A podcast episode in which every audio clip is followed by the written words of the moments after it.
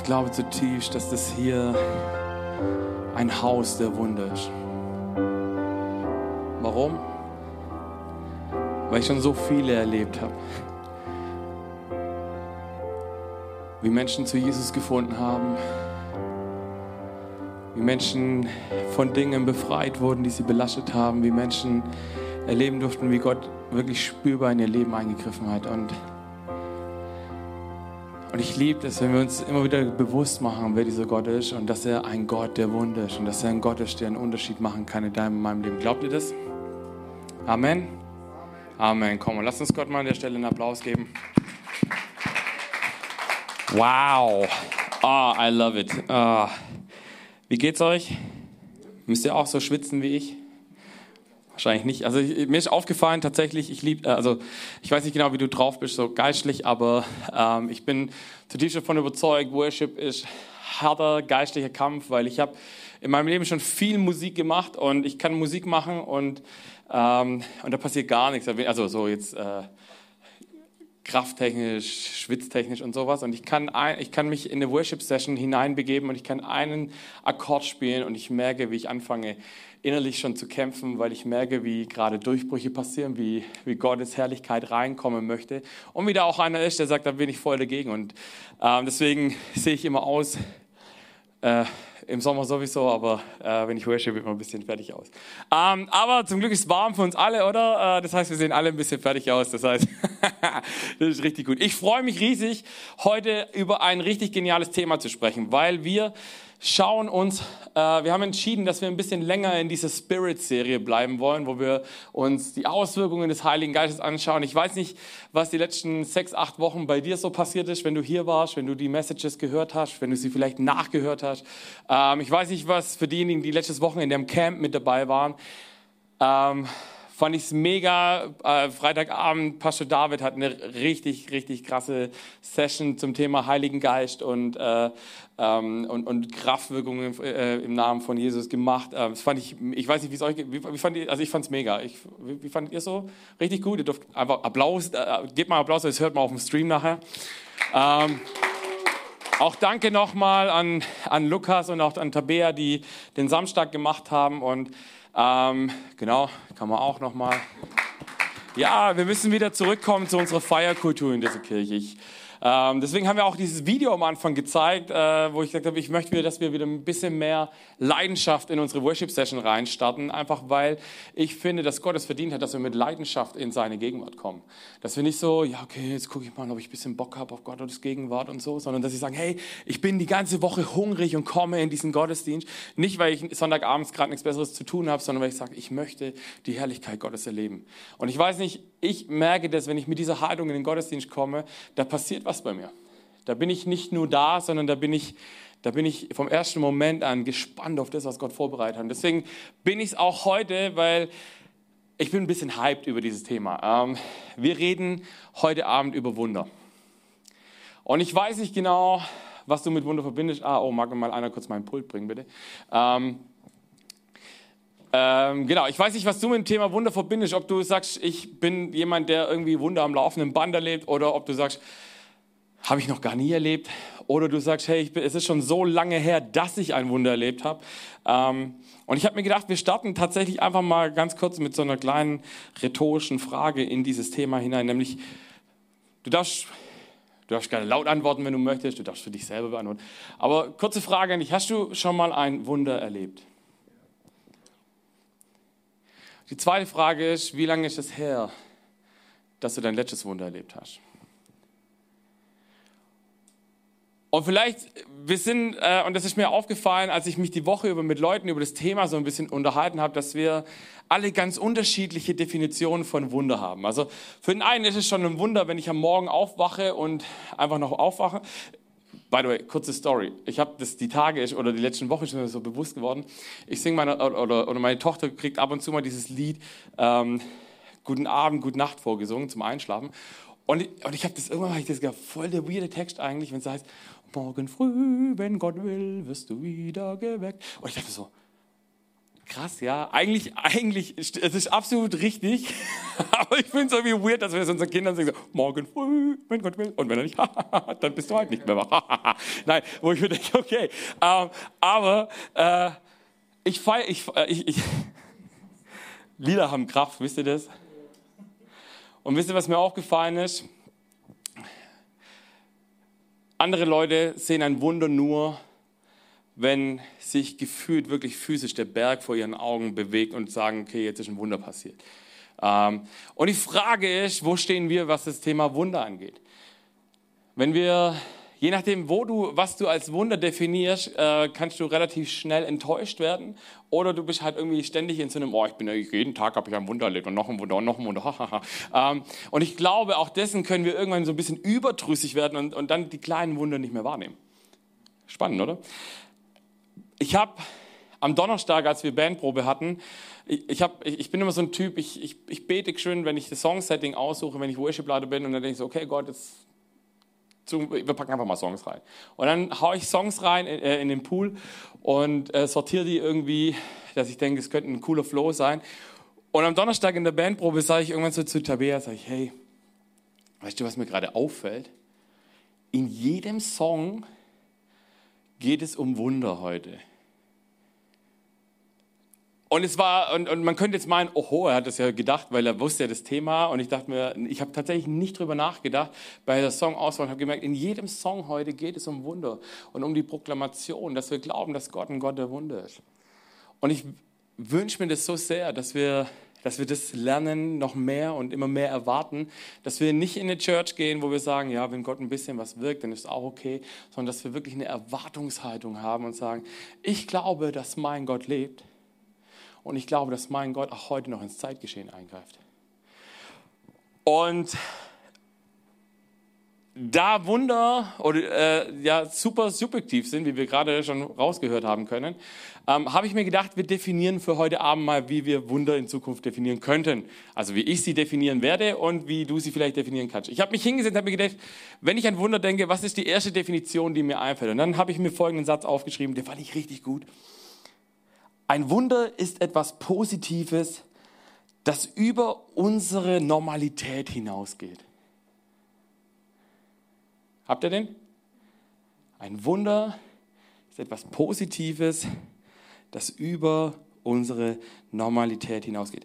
Dann habe ich mir gedacht, okay, das klingt jetzt super nett, aber als alter Theologe muss ich natürlich auch das ein bisschen theologischer klingen lassen. Da habe ich mal ein bisschen rumgesucht, was sagen denn theologische Bücher zum Thema Wunder? Da habe ich folgenden Satz gelesen. Ein Wunder ist die unerwartete Ausgießung von Gottes Kraft in einem Geschehen, für das es keine gewöhnliche Erklärung gibt und das die Ausbreitung des Reiches Gottes zum Ziel hat. Bisschen hochgestochen, ne? Typisch theologisch. Ein Wunder ist die unerwartete Ausgießung. Voll krass, oder? Ich habe gerade eben gesagt, wir sollten anfangen zu erwarten, dass Gott sich das tut.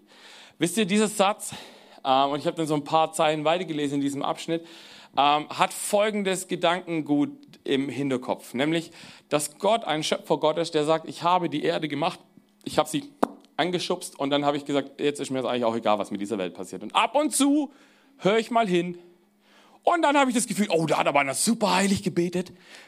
Das könnte ich ja mal erhören. Und dann geht er wieder. Und dann interessiert es ihn nicht. Ich weiß nicht, wie dein Gottesbild ist, aber meins ist es nicht. Ich glaube nicht, dass, Gott, dass es Gott egal ist, was hier passiert. Ich glaube, dass Gott ein Gott ist, der immer und immer und immer wieder eingreift und wir manchmal gar nicht wahrnehmen, welche Wunde er in unserem Leben getan hat. Und dann habe ich eine Definition gelesen, die ich für mich persönlich als meine neue Lieblingsdefinition zum Thema Wunder auserkoren habe. Und die habe ich euch mitgebracht. Die heißt nämlich folgendermaßen, ein Wunder ist eine weniger alltägliche Art der Wirksamkeit Gottes, bei der er die Ehrfurcht und die Bewunderung der Menschen weckt und Zeugnis ablegt von sich selbst.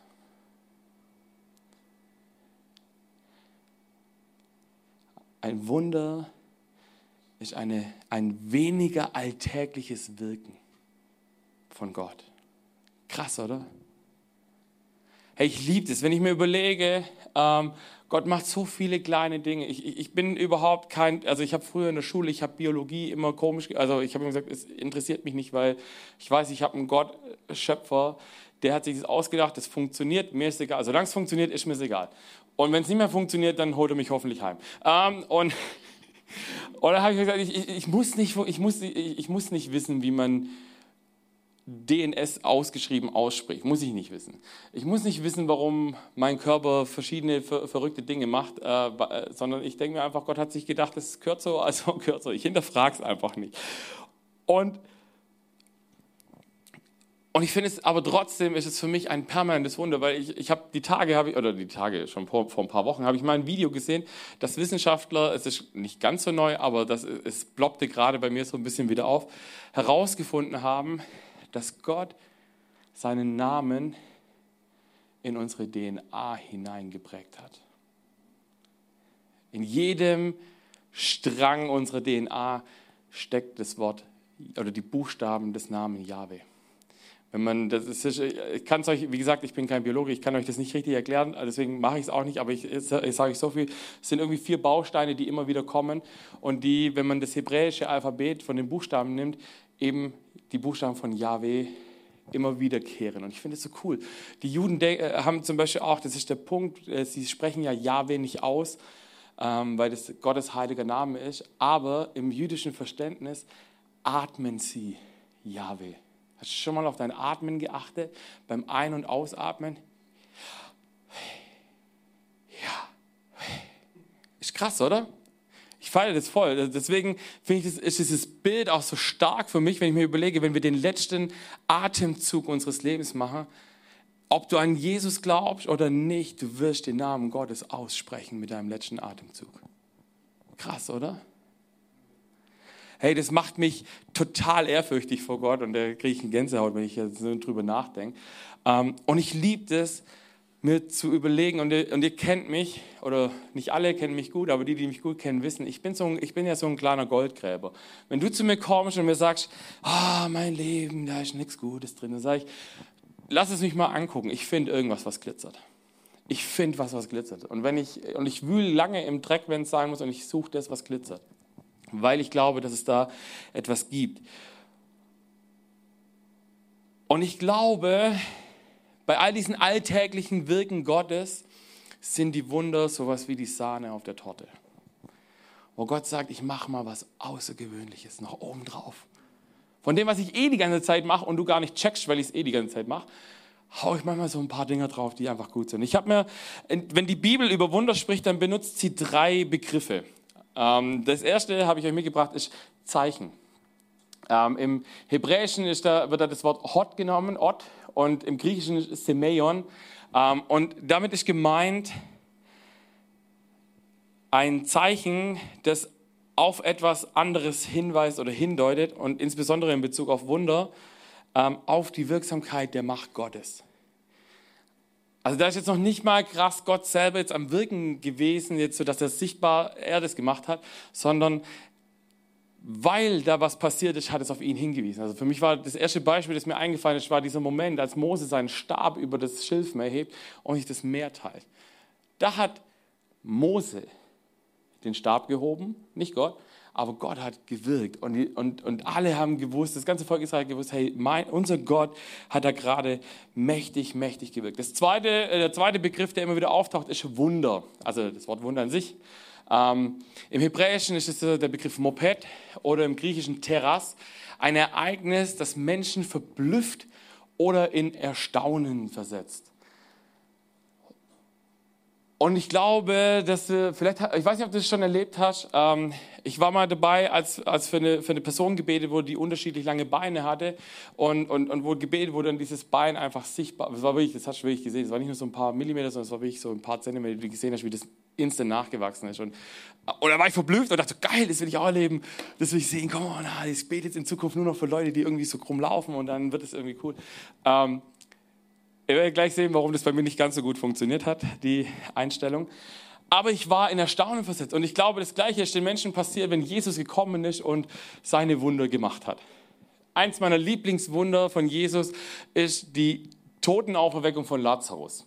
Warum? Weil alle erstmal verblüfft waren, dass Jesus sich drei Tage Zeit lässt, den Dude schon stinken lässt und sagt, ich weiß gar nicht, was, warum ihr so einen Stress macht. Und Jesus kommt und sagt, jo, ich guck mir mal an, was da passiert und schlappt da rein und sagt, jo, Bruder Lazarus, wach doch mal wieder auf, lang genug geschlafen. Witzig auch, dass Jesus sagt, drei Tage schlafen ist lang genug. Gell? Ähm, aber er wacht auf und alle sind verblüfft, wie das passieren konnte. Und am Ende gibt es viele, die anfangen, an Jesus zu glauben, weil er solche Wunder getan hat. Oder das dritte, das ist das Wunderwerk oder auch die mächtige Tat. Im, äh, Im Hebräischen wird dort das Wort Gebura benutzt oder im Griechischen, und das kennen wir wahrscheinlich ein bisschen eher, das Wort Dynamis.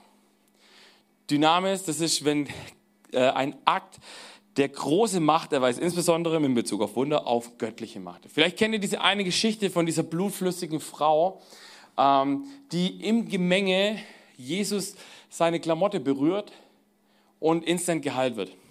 Habt ihr die Geschichte vor Augen? Wisst ihr, was Jesus in dem Moment sagt? In der deutschen Übersetzung sagt er, da klingt es überhaupt nicht so spannend. In der deutschen Übersetzung heißt es, es ging Kraft von mir aus. Jemand hat mich berührt, es ging Kraft von mir aus. Im, Hebräer, oder im, im Griechischen steht dort, hat er dort gesagt, es ging Dynamis von mir aus. Und Dynamis, da wird auch unser, äh, das Dynamit, das wir kennen, wird von diesem Wort abgeleitet. Das heißt, es ist nicht nur so ein bisschen, ja, da ist ein bisschen was Besonderes passiert, sondern das BAM, Sprengkraft gewesen. Das hat, das, das, das hat Dinge weggerissen. Wenn diese Dynamis-Power kommt in unser Leben, dann, dann, dann, dann werden Mauern, dann fallen die Mauern, das haben wir vorhin gesungen. Wenn diese Dynamis-Power kommt, dann, keine Ahnung, dann fliegen wir hier durch den Raum, wenn Gott es möchte, wenn es ihm Ehre macht. Ich habe keine Ahnung, aber das sind alles Dinge, die passieren können, wenn das passiert, wenn das kommt. Und wenn wir über Wunder sprechen, habe ich mir gedacht, müssen wir einen ganz wichtigen Punkt anschauen heute Abend und der heißt falsche Wunder. Ähm, es gibt falsche Wunder. Und ich finde es ganz arg spannend, weil äh, ich kenne, also es gibt verschiedene Arten von Wunder. Es gibt gute Wunder und es gibt falsche Wunder. Ähm, und der Unterschied liegt in ihrem Ergebnis nämlich ob sie Gott verherrlichen oder nicht. Die Bibel sagt, es gehen Menschen um, die, Wunder, die Zeichen und Wunder tun, oder, oder es gibt diese Textstelle, wo, die, äh, wo Menschen zu Jesus kommen und sagen, aber wir haben doch in deinem Namen Dämonen ausgetrieben. Und ihr sagt, ich habe keine Ahnung, wer ihr seid. Es gibt Menschen, die sich Christen nennen, die, die Dinge tun können, die Kraft haben auch, die aber nichts mit Jesus zu tun haben.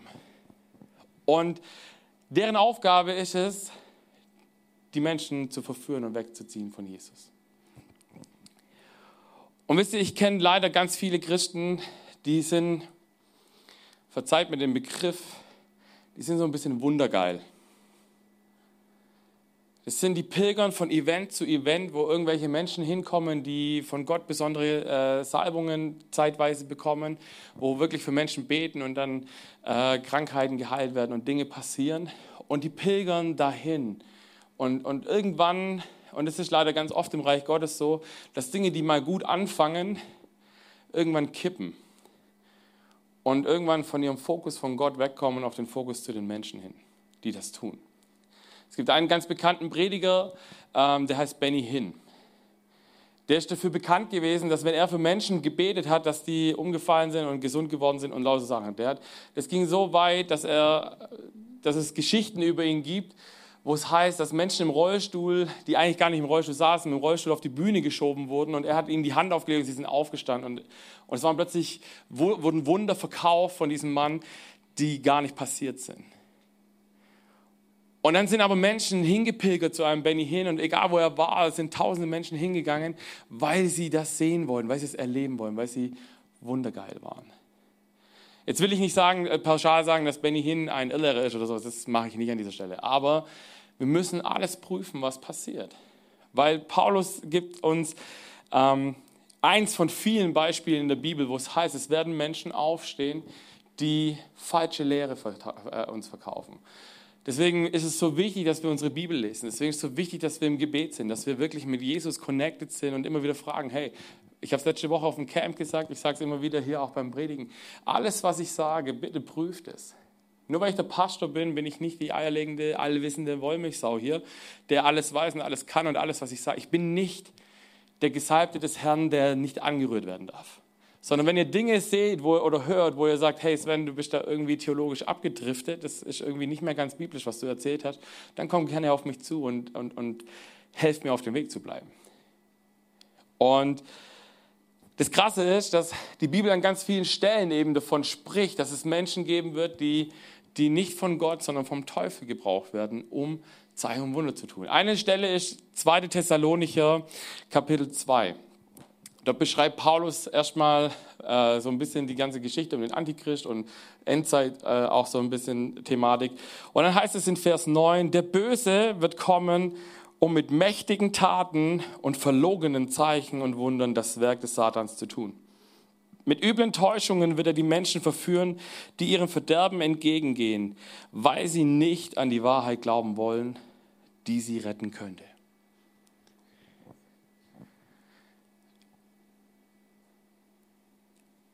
Paulus spricht hier von Menschen, die die Wahrheit gehört haben, wer Jesus ist, was er am Kreuz getan hat, was eine Auferstehung für Auswirkungen hat und die trotzdem gesagt haben, ich finde den Dude, der da jetzt gerade irgendwie ein Zeichen gemacht hat, aber cooler.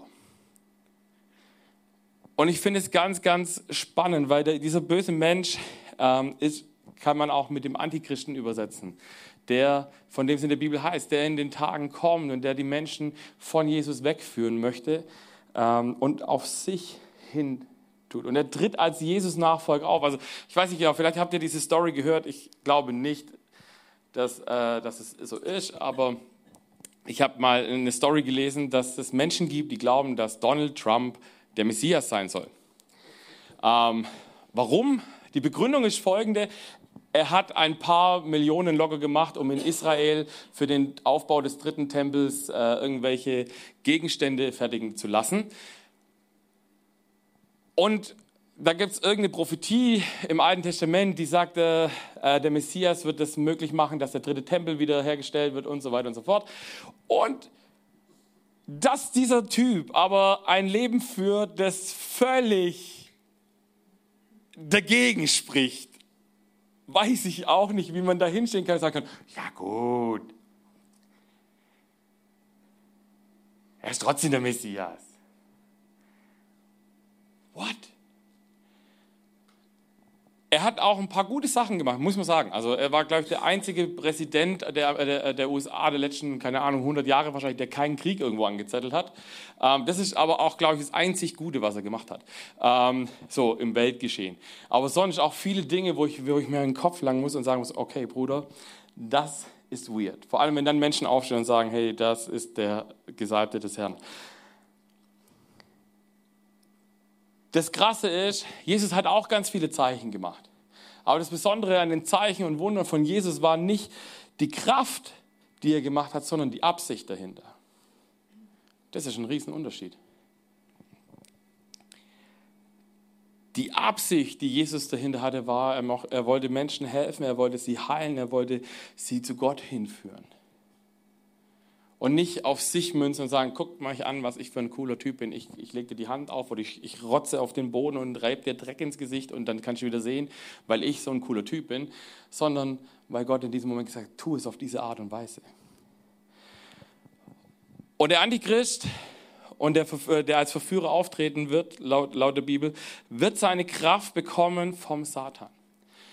Vielleicht kennt ihr aus Matthäus 13 diese Stelle, wo, wo, wo Jesus äh, auch ein Wunder tut und die ähm, äh, Schriftgelehrten und Pharisäer kommen und sagen, hey, der macht gar keine krassen Wunder. Der treibt die Dämonen mit dem Belzebub aus, mit dem Dämonenkönig. Wisst ihr, was Jesus zu denen sagt? Das ist einer von, eine von zwei Stellen in der Bibel, wo es heißt, das ist ein Point of No Return. Wo er sagt, diese Menschen haben Zeichen und Wunder Gottes dem Satan zugeschrieben. Egal was sie tun, die werden niemals ins Himmelreich kommen. Deswegen wichtig zu prüfen, was passiert. Wenn wir Teil von Zeichen und Wundern sind, immer wieder zu fragen, okay, worauf deutet es hin? Deutet es gerade auf Gott hin oder nicht? weil der Böse wird die Menschen täuschen und wegziehen, die die Wahrheit gehört haben, aber sie nicht mehr oder überhaupt nicht annehmen wollten. Und dann heißt es folgende, äh, Verse 11 und 12. Deshalb wird Gott eine große Blindheit über sie kommen lassen. Und sie werden all die Lügen glauben und damit werden alle Gerichte, die der Wahrheit nicht geglaubt haben und an ihrer eigenen Ungerechtigkeit gefallen gefunden haben. Ich weiß nicht, wie dein Gottesbild ist, aber wir haben die letzten Jahre und Jahrzehnte haben wir, haben wir ganz stark immer diesen liebenden Papa-Gott nur hervorgehoben und gesagt, ja, Gott hat uns lieb, was stimmt. Und er liebt dich so, wie du bist. Aber er liebt dich auch so sehr, dass er deine Entscheidungen und die daraus resultierenden Konsequenzen akzeptiert. Du kannst heute zu Gott sagen, Gott, ich finde dich scheiße, ich habe keinen Bock auf dich dann tut es Gott in der Seele weh, in seinem Herzen, äh, es wird sein Herz brechen, aber er wird sagen, okay, du hast eine Entscheidung getroffen, geh. Aber du wirst auch die Konsequenz aushalten müssen. Und da wir eine Gesellschaft sind von Menschen, die gerne Entscheidungen treffen, aber nur positive Konsequenzen haben wollen, ähm, haben, haben wir ein bisschen ein Problem mit der Gerechtigkeit Gottes. Weil wir sagen, es kann ja nicht sein. Wenn Gott uns wirklich lieben, lieb haben würde, dann könnten wir ja machen, was wir wollen. Ähm, wenn, du, wenn du Papa oder Mama bist, dann wirst du wissen, dass dein Kind viele Dinge machen kann, die du gut findest und viele Dinge machen wird oder getan hat, wo du sagst, das, da, da kann ich absolut nicht dahinter stehen. Aber es hat Konsequenzen, wenn das passiert. Das heißt nicht, dass ich dich weniger lieb habe unbedingt, je nachdem, was es ist, was, was getan wird. Aber im Normalfall gibt es so einen, so einen Kern in uns, Elternliebe, die, die ist fast wie Agape-Liebe. Im Griechischen gibt es den Begriff Storge an dieser Stelle, die beschreibt, dass wir für unsere Kinder eine Liebe haben, die, die auch fast bedingungslos ist. Nicht ganz, aber fast.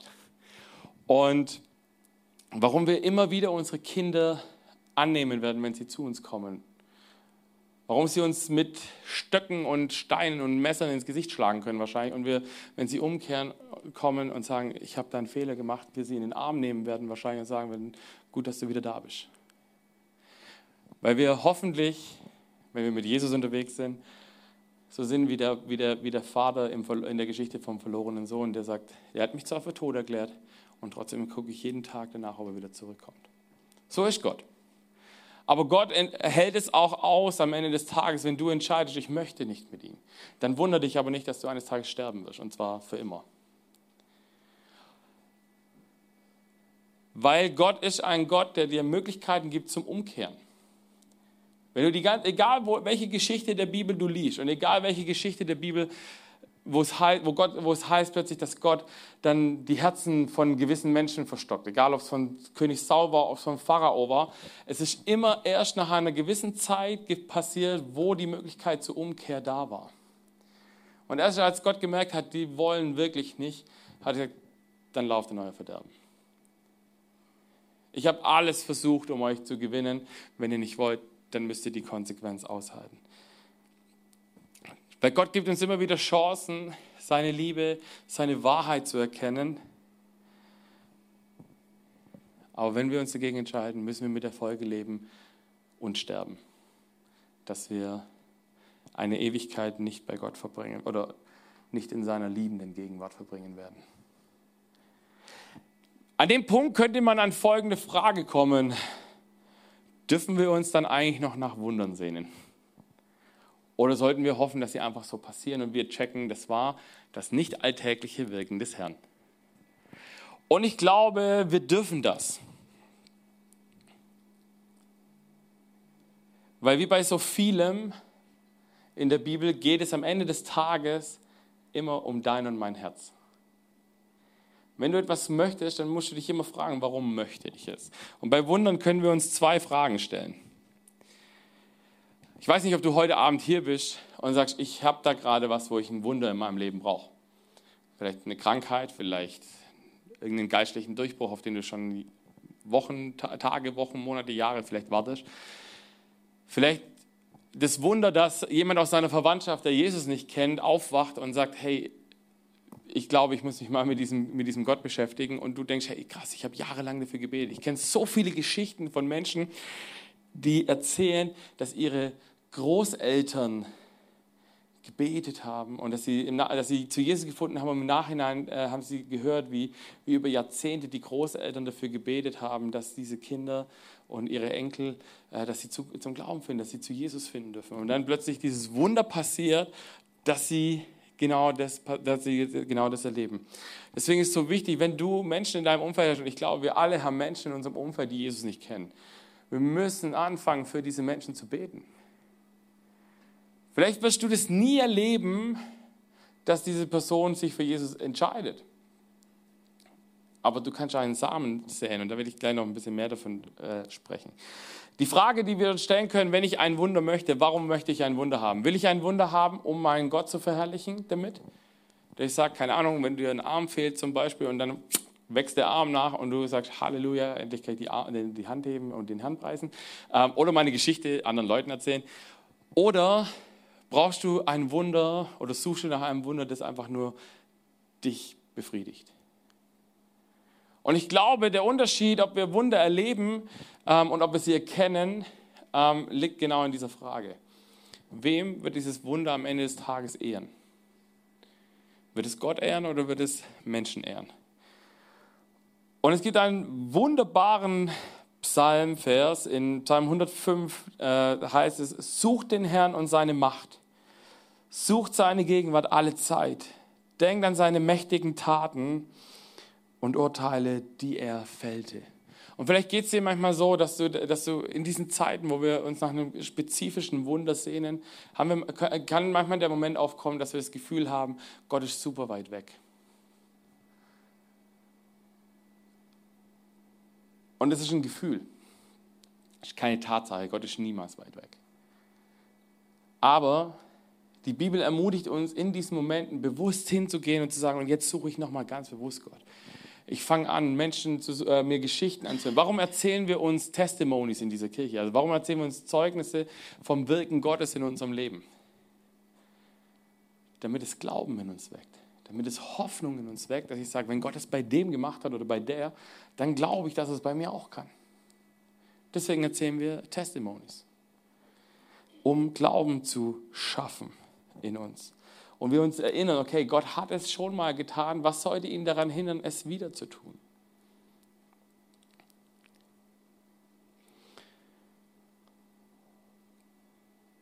Und deswegen glaube ich, die Frage können wir beantworten, ob wir uns noch nach Wundern sehnen dürfen mit einem klaren Ja. Wir dürfen uns nach sehnen, wir dürfen uns schärfen lassen, den Blick schärfen lassen von Gott, zu sagen, was ist das Wunder, das du für mich vorbereitet hast? Und wie können wir, oder wie kann ich das erkennen? Ich will mehr Zeit mit dir verbringen, damit ich das noch mehr erkennen kann. Es gibt eine ganz spannende Geschichte in Apostelgeschichte 3. Ich werde sie aus Zeitgründen ein bisschen zusammenraffen.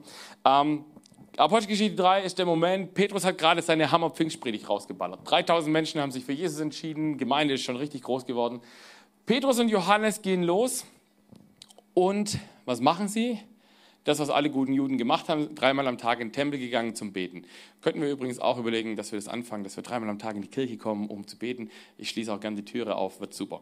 Ähm, und sie gehen wie gewohnt in den Tempel und dann treffen sie einen Mann, der am sogenannten schönen Tor sitzt. Also es gab verschiedene Eingänge in den Tempel und es gab eben einen, da sind die meisten Leute reingelaufen, das war das sogenannte schöne Tor.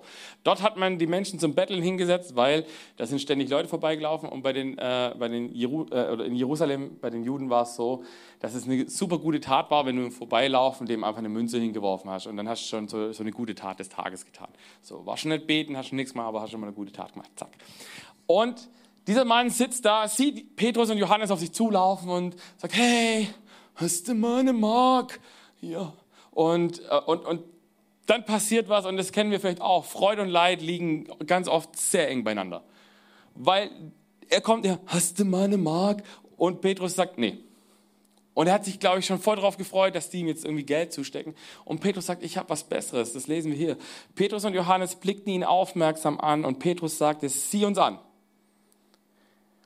Guck mir in die Augen. Der gelähmte Mann blickte erwartungsvoll auf, weil er glaubte, dass er etwas bekäme. Er war wirklich so, wow, hey, die, die schmeißen mir nicht nur eine, eine Münze hin, sondern da kriege ich, glaube ich, jetzt richtig viel, weil der, ich soll mal richtig hingucken und so. Und dann sagt er folgenden Satz, ich habe kein Geld für dich. Ich glaube, das ist so ein Stimmungskiller, so von, von wow, wow, wow. Oh. Toll. Was willst du von mir? Gib mir Geld. War das Mindset. Und er sagt, aber was ich habe, das gebe ich dir im Namen von Jesus Christus von Nazareth. Steh auf und geh. Hat er das erwartet? Wollte er das? Was wollte der Mann? Der Mann wollte, was sind eigentlich meine Utensilien, die hier mal drauf standen? Ah, okay. Alles gut, kein Problem. Nee, die, die, das war Absicht, dass es da lag. Die brauche ich nämlich jetzt.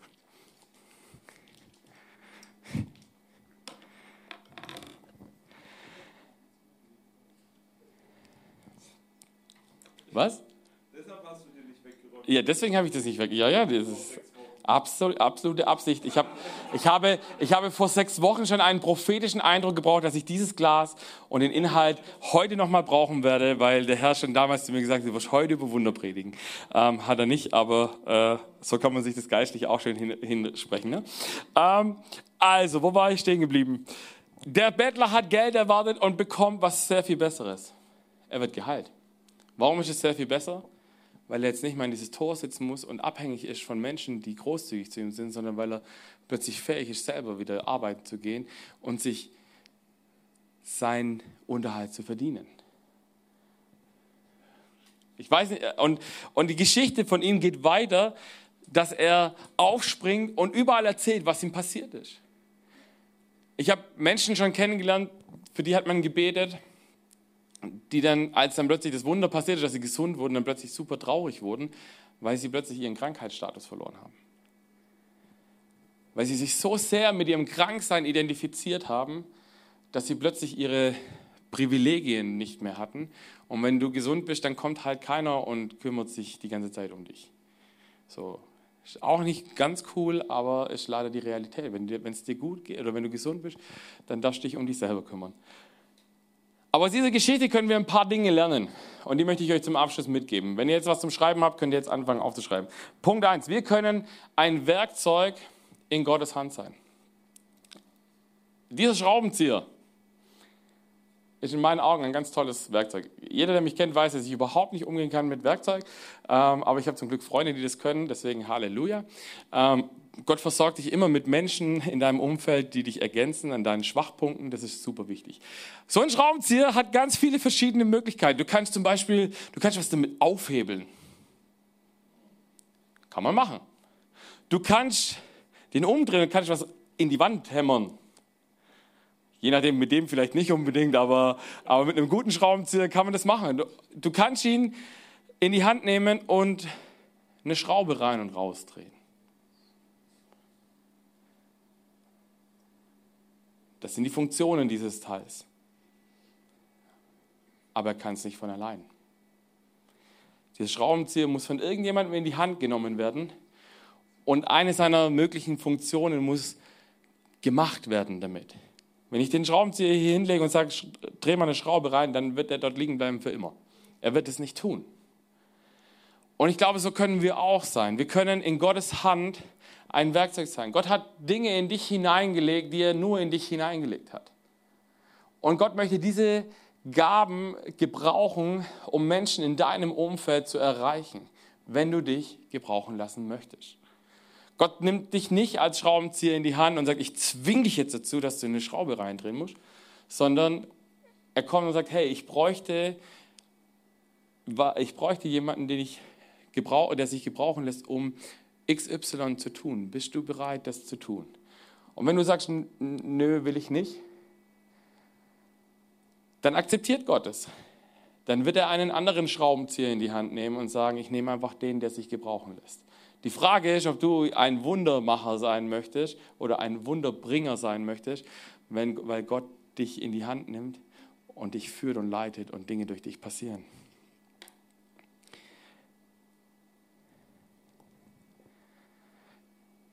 Aber der Schraubenzieher kann es nicht von sich alleine, sondern er muss von jemandem in die Hand genommen werden. Das Zweite, was wir lernen können, ist, nicht wir vollbringen Wunder, sondern Gott durch uns.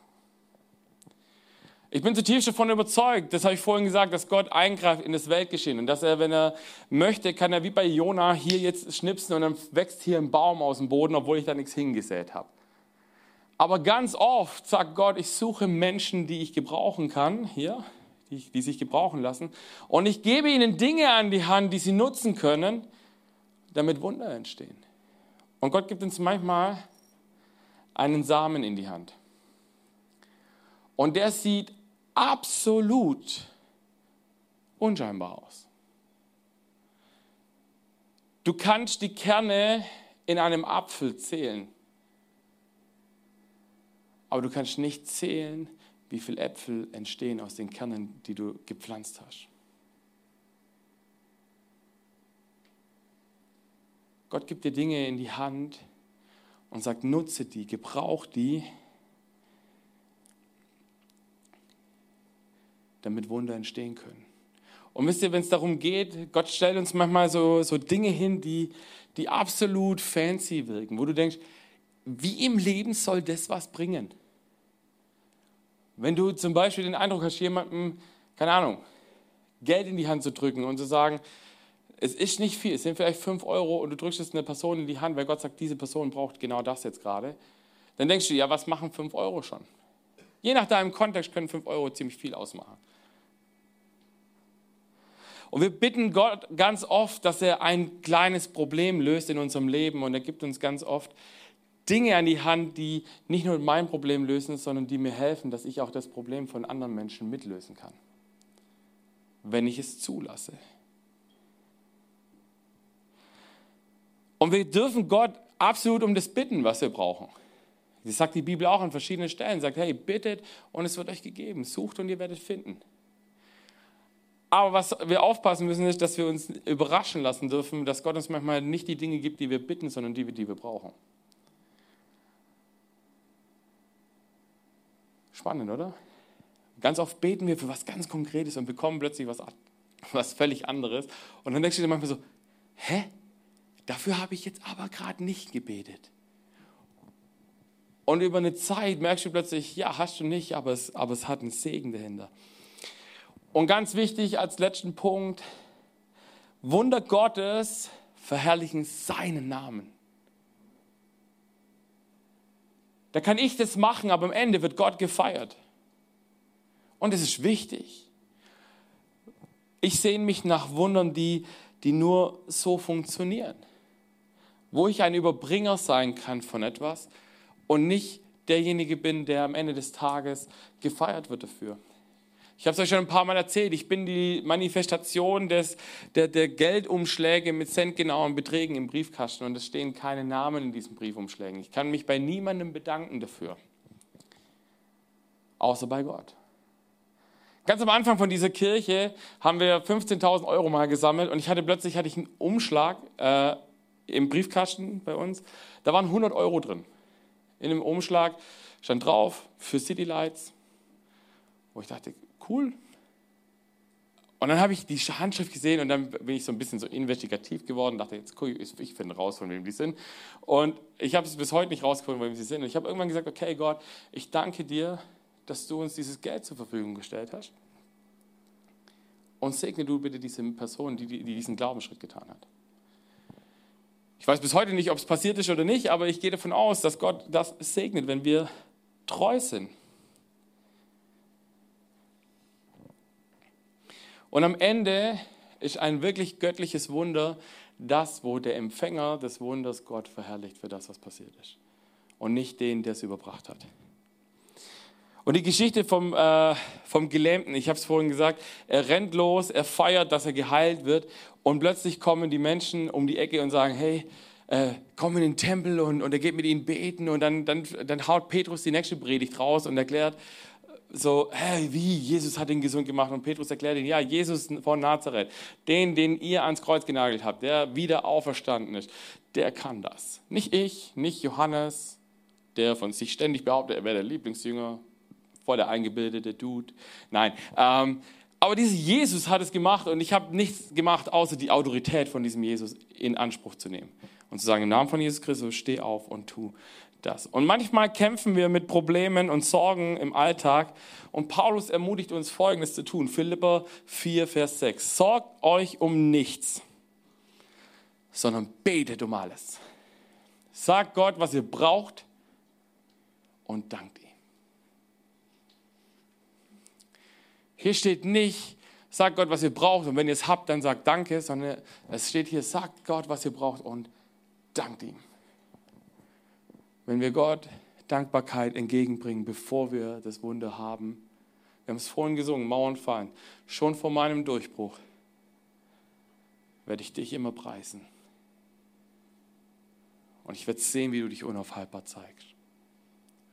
Das ist meine tiefe Überzeugung. Die Bibel sagt, wir brauchen uns keine Sorgen machen. Wir machen es uns oft genug trotzdem, aber die Bibel sagt, wir brauchen uns keine Sorgen machen. Wenn Gott unser Versorger ist. Aber wir dürfen uns Gott hinlegen und erwarten, dass er sich darum kümmert. Ich habe eine Geschichte zum Abschluss. Ich habe letzte Woche erfahren, dass ich, also keine Angst, ich erzähle das jetzt nicht, um zu betteln, nur als kurze Triggerwarnung im Vorfeld. Ich habe letzte Woche habe ich erfahren, dass ich vermutlich nächsten Monat quasi kein Gehalt ausbezahlt bekomme, weil sich bei mir die Steuerklasse gewechselt hat und das Finanzamt gesagt hat, nee, ich hole es nicht am Ende des Jahres, ich hole es einfach sofort rückwirkend. So, das heißt, ich habe jetzt ein halbes Jahr lang musste ich keine Lohnsteuer bezahlen, weil Steuerklasse 3 einfach genial ist. Heiratet, dann kriegt ihr Steuerklasse 3 und bleibt am besten verheiratet, damit ihr sie nicht wieder hergeben müsst. Ähm, aber das ist eine Weisheit, Freunde. Das ist der Bro-Tipp, genau. So, heiratet und bleibt verheiratet, weil A ist biblisch und, und B liegt das Segen drauf. Finanzieller Segen auch. In Deutschland zumindest. Auf jeden Fall hat sich Vater Stark gesagt, ah, da müssen wir die Kohle reinholen. Und äh, da die das von ungefähr sechs Monaten jetzt nachträglich machen werden, werde ich nächsten Monat wahrscheinlich quasi kein Gehalt ausbezahlt bekommen. So, jetzt könnte ich sagen, scheiße, ich habe ja Berechnungen wie Miete und so Zeugs äh, wie Lebensmittel, äh, die man so braucht. Also gut, Jesus hat auch 40 Tage ohne ausgehalten. Wer weiß, was er vorhat. Ähm, aber was ich gemacht habe, ist folgendes. Ich habe zu Gott gesagt, okay Gott, ich mache mir keine Sorgen. Warum? Ich habe schon so oft erlebt, wie er mich versorgt hat. Und ich habe letzte Woche, habe ich mich mit jemandem unterhalten und, und am Ende von diesem Gespräch drückt mir diese Person 50 Euro in die Hand und ich frage, ja, wie, wie, warum? Und die Person sagt zu mir, weiß ich nicht, der Chef hat gesagt, ich soll es tun. Dann habe ich gesagt, danke. Und ich bin nach Hause gefahren und ich habe zu Jesus gesagt, Jesus, danke für diese 50 Euro. Ich bin gespannt, warum ich sie brauchen werde. Und ungefähr einen Tag später oder zwei Tage später habe ich dann diese Info bekommen, ähm, wo ich dachte, cool, die ersten 50 Euro kommen schon rein. Halleluja. Ich freue mich so darüber. Also ihr könnt euch nicht vorstellen, wie sehr ich mich darüber freue. Weil Gott ist ein Gott, der sein Wort hält. Und wenn Gott kommt und sagt, ich bin Jahwe, Jired, ich bin ein Gott, der versorgen will, dann vertrau mir, dass ich dich versorge. Und dann vertrau mir, dass ich es am Ende gut machen werde. Und keine Ahnung, wie ich diesen nächsten Monat machen werde. Ich habe nicht super viele Rücklagen momentan. Also, aber ich weiß, dass Gott gut ist. Und ich weiß, dass Gott Möglichkeiten hat, an die ich noch nicht mal denke. Und deswegen bin ich so ein bisschen frech auch und sage, Gott, wenn dein Wort sagt, dass du mein Versorger sein möchtest, dann here, here you come. Go for it. Tu, was nur du tun kannst. Versorge auf übernatürliche Weise, wie nur du versorgen wirst.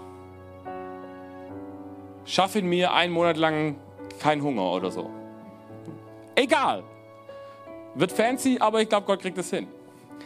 Und egal wie er es tut, ich weiß, dass ich am Ende dieser Zeit hinstehen werde und sagen werde, hey, ich habe Stories, die ich euch erzählen kann, weil Gott mich versorgt hat wieder mal weil er Menschen in mein Leben gestellt hat, die vielleicht kommen zu mir und sagen, hey Sven, ich habe diesen Eindruck, dass ich dir das gerne geben möchte. Und ich dann Danke sagen werde und sagen werde, und ich danke aber noch mehr meinem Jesus. Äh, oder dass es Menschen gibt, die sagen, ich habe das wirklich schon oft erlebt, dass, dass ich auch, ich hatte mal in meinem Gitarrenkoffer, hatte ich plötzlich Geld liegen, obwohl ich nicht auf der Straße gespielt habe, sondern ich habe einfach, ich war auf einer Jugendfreizeit und da lag plötzlich lagen da 100 Euro drin, wo ich mir denke, welcher von diesen Jugendlichen mit 10, 14 Jahren hat auf so einer Freizeit, wo du voll inclusive hast, 100 Euro dabei? Nee, in dem, in dem Kontext nicht. Ähm, aber auf jeden Fall war ich dankbar. Ich wusste auch bis hier, bis heute weiß ich noch nicht, wer das war, aber es war da. Und ich habe es so gefeiert. Weil Gott ist gut, glaubt ihr das? Amen, Amen.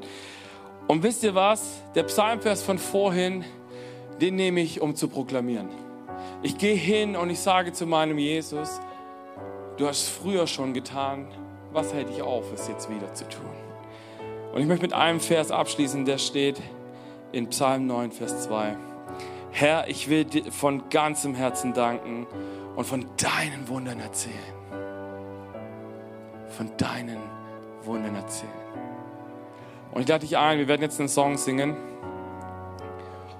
Und am Ende von diesem, oder während dieses Songs äh, wird Lukas auf die Bühne kommen und nutzt diese Zeit und mach dir Gedanken, was ist das Wunder, das du gerade dir wünschst, wo du sagst, das habe ich auf dem Herzen. Und dann frag dich ganz kurz, wird es Gott ehren, wenn es passiert? Wenn nein, formulier dein Wunder um. Ähm, oder bete, dass dein Herz umgepolt wird, dass es am Ende des Tages Gott ehrt. Und dann wird Lukas mit uns beten gleich. Und wir wollen heute für Durchbrüche hoffen. Wir wollen für Durchbrüche beten. Glaubt ihr das? Amen.